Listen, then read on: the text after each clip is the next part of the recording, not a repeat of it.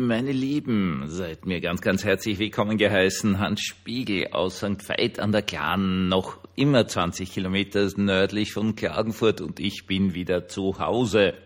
Das heißt, gestern um Mitternacht bin ich wieder angekommen.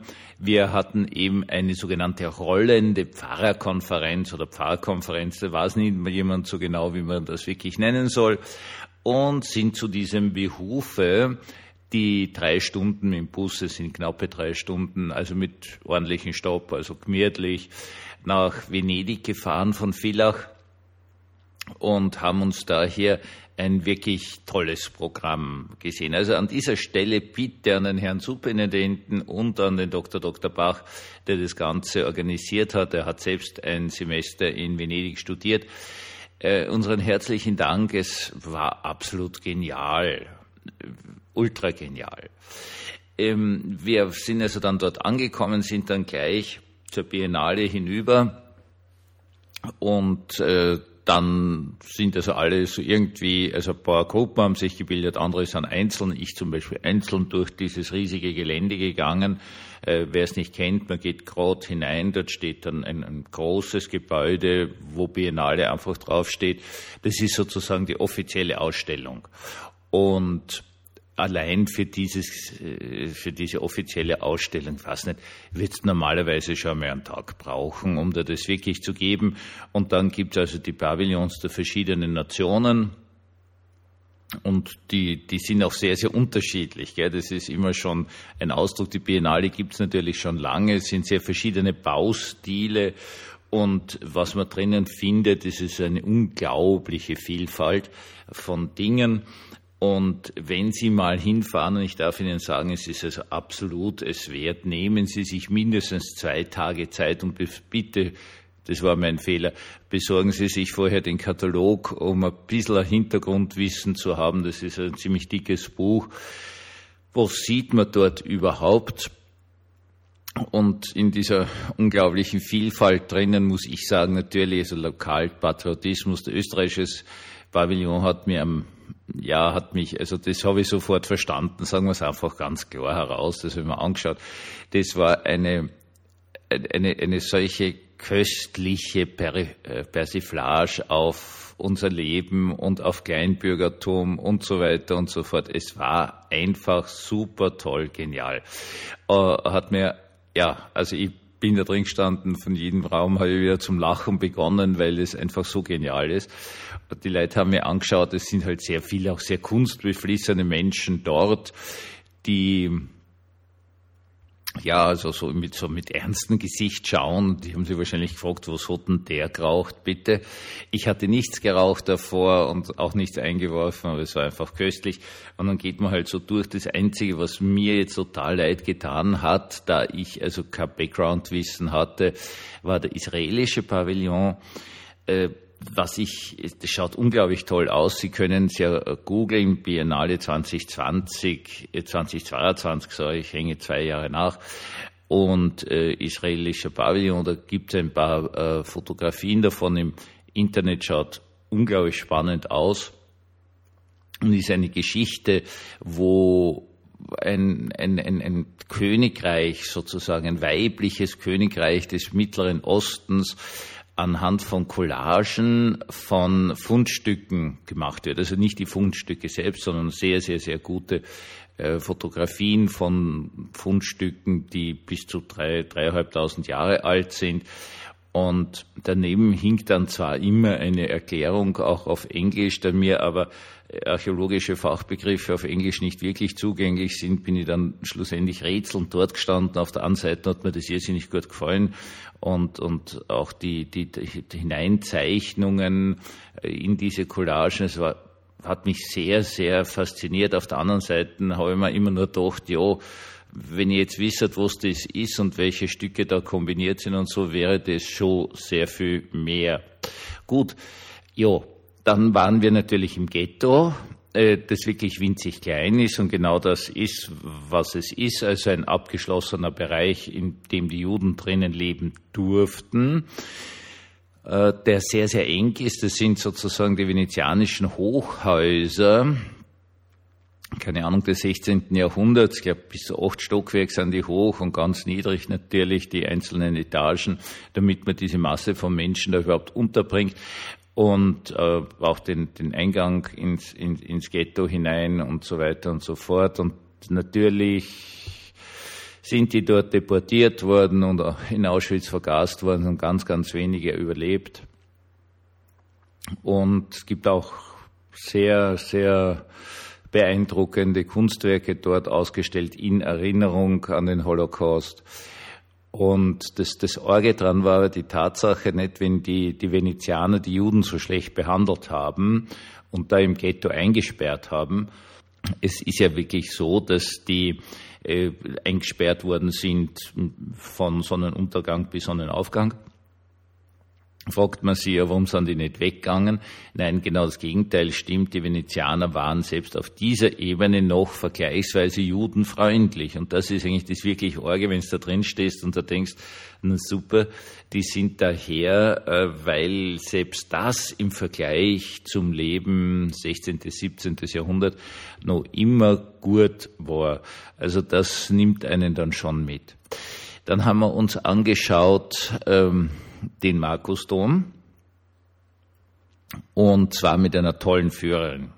Äh, die Dame hat auch ein Buch geschrieben, können Sie auch über Amazon bekommen, nämlich das ketzerische Venedig. Da geht es um äh, die, die Evangelischen in Venedig hat es gegeben, vor allen Dingen natürlich aufgrund des sehr, sehr großen deutschen Handelshauses. Ab 1550 oder so hat es dort anscheinend auch permanent Gottesdienst gegeben, evangelischen, deutschsprachigen natürlich. Und äh, das war also eine, eine hochspannende Geschichte, aber das ist nur ein, ein, Nebenaspekt. Das haben wir uns dann auch noch angeschaut, hat uns der Dr. Dr. Bach hingeführt und uns Sachen gezeigt. Und dann waren wir auch in der evangelischen Kirche. Bitte, wenn Sie hier zuhören und Sie sind jemals in Venedig, ja, gehen Sie zur evangelischen Kirche. Das ist ein sehr alter Bau, den äh, Napoleon dann den Evangelischen geschenkt hat. Und die freuen sich dort irrsinnig, weil in ganz äh, Venedig gibt's nur noch circa 30.000 Venezianer und äh, davon 80 evangelische, die dort zu der Gemeinde gehören. Gibt's aber jeden Sonntag Gottesdienst und so weiter und so fort. Ist alles voll cool. Und ähm, besuchen sie die, die freuen sich einfach irrsinnig, wenn andere Evangelische vorbeikommen und sagen, hey, wir sind auch evangelisch und so weiter und so fort. Das tut der Gemeinde gut. Ist kein Problem. Internet suchen, evangelische Gemeinde Venedig, wenn sie dort sind, vorher anrufen, bekommen zur Führung und so weiter und so fort. Eine wirklich entzückende kleine Kirche. Sie müssen es dann sehen, wie das dort wirklich ausschaut. Also ganz leere Leute tun sie das einfach. Das unterstützt diese Menschen total. Dann natürlich Markusdom. Ja, also nicht natürlich, weil normalerweise kommst du ja gar nicht hinein. Das ist eine endlose Schlange. Und diese endlose Schlange konnten wir umgehen, weil wir eben die Führung gebucht hatten, zwei Stunden, wo es natürlich jetzt wieder für Markusdom eigentlich genau gar nichts ist aber eben mit einer sehr, sehr guten Führung, wo man dann schon ein bisschen ein Gespür dafür gekriegt hat, was die da eigentlich getrieben haben, wieso diese Kirche so eigenartig ausschaut. Es ist in Wirklichkeit also ein abgekupfert eine orthodoxe Kirche, deswegen die fünf Kuppeln, weil wenn der liebe Gott von oben drauf schaut, sieht er da das Kreuz und die, die Kuppeln bilden, also es ist nicht so ein, ein glattes Kreuz, sondern ein Kreuz, wo am Ende so Kugeln drauf sind. Sieht er, der liebe Gott weiß er, das sind brave Menschen, die da drinnen sind. Unglaublich schön und dann die Ikonostase und, und, und, und. Also perfekt. Äh, ich würde Ihnen auch raten, wenn Sie nach Venedig kommen, schauen Sie wirklich, dass Sie lange, lange im Vorhinein die Führung buchen, weil sie sonst von dem Inneren einfach erschlagen werden. Ja, äh, das ist jetzt der erste Punkt. Also ich war heute völlig groggy, ich habe fast durchgeschlafen. Äh, es ist eigentlich schon zu viel. Ja, gut, wir hatten sehr, sehr gute Führungen und es war alles sehr intensiv, auch die Begegnung mit den Evangelischen dort und so weiter und so fort. Aber es hat eine so unfassbare Dichte, dass es eigentlich schon zu viel ist. Und man sollte nach Venedig wirklich nicht hol oder roh fahren, sondern wirklich vorbereitet, genau wissen, wo es man tut und schon ein, ein Hintergrundwissen haben, sonst wird es zu viel. Das andere, war dann eine, eine, eine ziemlich arge Aktion. Einer der Mitreisenden hat sehr, sehr schnell eine medizinische Versorgung gebraucht.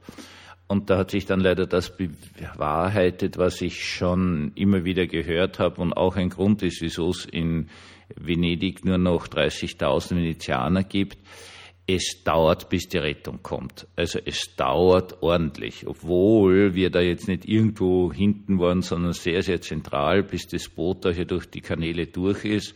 Dann müssen die ja auch noch gehen. Das ist ja nicht wie bei uns, dass die Rettung vor die Haustür fahren kann, sondern die fahren halt an irgendeinen Platz, irgendeine Anlegestelle und von dort geht's dann im Galopp äh, durch die Gassen durch, durch die teilweise sehr, sehr schmalen Gassen durch und ja, also das Gute ist, soweit es aussieht, war das nicht lebensgefährlich äh, und, und schaut alles jetzt sehr, sehr gut aus, war in diesem Moment äußerst, äußerst dramatisch. Wir mussten eben, es ist was passiert und mussten dann eine halbe Stunde warten, bis die Rettung endlich da war und äh, ist dann natürlich ins Spital geführt worden und alle möglichen Untersuchungen und so weiter und so fort. Konnte am Abend aber mit uns mit dem Bus schon wieder heimfahren, wird halt jetzt die Untersuchungen, wo es wurde, es wirklich hier in Österreich machen. Aber das ist so ein Punkt, wo du dann verstehst, ganz klar verstehst, warum dort eigentlich keiner mehr wohnt warum die Leute gehen. Also ich will jetzt gar nicht davon sprechen, dass der Geruch des Meeres dort oder der Lagune teilweise schon etwas ekelhaft ist. Blah. Ähm, und das, das halt, ja, ich meine, ich, ich wissen, ich früher habe ich geraucht, heute dampfe ich, darf man nirgends drin. Also ich bin sehr früh vom Hotel gestanden und selbst äh, um sieben in der Früh ist ja diese Gasse voll gestopft. Ja, da, da waren, glaube ich, noch Venezianer unterwegs, einzelne. Und dann geht schon zu mit den Touristen, derweil bitte jetzt Ende Oktober war eh keiner dort quasi. Aber ich glaube nicht, dass man dort nur leben kann. Und das ist immer dann die Frage, ja, wie lange lassen wir, ja, also es ist natürlich ein unglaublicher Touristenmagnet, bringt sicher sehr, sehr viel Geld in die Region, respektive überhaupt für den italienischen Staat mit Steuern und so weiter und so fort. Jetzt ist aber natürlich die Frage, meine Lieben, wie lange lässt man so etwas leben, beziehungsweise lebt das noch? Oder ist es ein Ort Disneyland geworden? Weil, ja, ich war früher einmal dort und da war es für mich einfach nur Disneyland, weil es waren keine Führungen gebucht und nichts. Du irrst einfach durch die Stadt, siehst a Kirchen, da Kirchen, da Kirchen, da Kirche, dann da ist die Cola, dies Cola und dies Cola und dies Cola und der Kanal und so weiter und so fort. Dann, dann wird das Disneyland-artig. Und die Fragestellung ist natürlich, gibt es Venedig noch? Das ist wirklich eine Frage. Ja, gibt es Venedig noch? Ich habe dann die Führerin gefragt, ja, wie tut sie jetzt mit dem Markusdom? Was tut sie jetzt eigentlich? Wird hier noch Gottesdienst gehalten? Ja, ja, da wird schon noch Gottesdienst gehalten, natürlich jeden Sonntag mindestens und ein ganz ein kleiner Teil war auch so ein bisschen abgesperrt. Da sind Leute gesessen, haben offenkundig gebetet, dort sind also auch die, die ganzen Kerzen entzündet und so weiter und so fort, währenddem dann neben die Touristenmassen da irgendwie durchströmen. Ja, auch nicht viel anders als im Stephansdom in Wien. Und dann habe ich ihn gefragt, wie macht sie das am Sonntag? Und sie, sehr italienisch, sehr venezianisch. Äh, ja, da ist also der Dom geschlossen zum Gottesdienst, schon mal ein tolliger Ausdruck. Und es darf halt jemand hinein, der ausschaut wie ein normaler Mensch. Shorts und Rucksack und man sagt, bitte kommen Sie am Nachmittag oder in zwei Stunden bei der Touristenführung wieder. Aber jetzt ist Gottesdienst. Also ich weiß, ich wäre ja gerne dort gewesen, hätte mir das einmal angeschaut, wie das dann wirklich läuft. Wenn du dann am Kircheneingang sortieren musst und schauen musst, äh, sind das jetzt normale Menschen, das ist so ein schöner Ausdruck, ja, wenn es normale Menschen dürfen schon hinein. Ne? Also für eine Kirche normale Menschen. Denn, und das ist, war dann, hat man bei der Dame auch sehr stark gemerkt, die natürlich schon noch einen religiösen Zugang hatte, ein normaler Mensch in einer Kirche ist halt einer, der hineingeht, weil er beten will, weil er einen Gottesdienst besuchen will. Und das ist eigentlich nicht normal. Das ist einfach nur ein Touristenmagnet ist, wo Leute durchlaufen, ein paar Fotos machen und wieder draußen sind, dann ist das eigentlich nicht mehr normal. Und das ist eine ganz wesentliche Frage gewesen. Also diese junge äh, Wissenschaftlerin war natürlich für mich schon faszinierend in diesem Ausdruck und sie hat dann noch andere Sachen gesagt. Ich werde Ihnen wahrscheinlich dann morgen für die Predigt eine, ein anderes tolles Zitat von ihr bringen, dass die noch weiß, was ist in einer Kirche normal und was ist nicht normal. Und jetzt müssen sich dann halt alle die Frage stellen, ja, soll man die Kirchen überhaupt offen lassen für das Nicht-Normale? Soll man das überhaupt noch machen oder sagt man ganz einfach, wir machen zu und aufgemacht wird nur für die, die wirklich Gottesdienst feiern wollen, die beten wollen, im römisch-katholischen eine Kirche, äh, Kirche entzünden, eine Kerze entzünden, ähm, die lassen wir noch hinein und die anderen nicht. Ist das eine Lösung? Ist das eine Aufgabe? Ist das eine Frage für ganz Venedig? Machen wir aus Venedig jetzt endgültig ein Disneyland, weil wirklich 30.000 Leute sind nichts für die Massen, die sich da durchdrücken äh, durch ja, Rialto und so weiter und so fort. Das ist ja nichts. Machen wir zu oder sagen wir einfach, naja, wir lassen uns halt weiterlaufen. Irgendwie, schön langsam versinkt es eh, weil es ist ein weicher Boden und es sackt langsam alles ab. Was machen wir damit, wenn der Sinn Venedig Handelsstadt, Kriegsstadt, die haben irrsinnig viel erobert. Wenn das alles nicht mehr gegeben ist, soll etwas, wenn der eigentliche Sinn weg ist, noch erhalten werden? Oder sollen wir dann sagen, okay, tempi passati, das ist vorbei, lassen wir es? Ich finde, das ist eine unglaublich spannende Frage. Eine Fragestellung, die sich eigentlich jeder Mensch in seinem Leben ständig stellen muss. Erhalte ich das noch? Oder sage ich, Dankeschön. Das war's. Gesegneten Abend uns allen.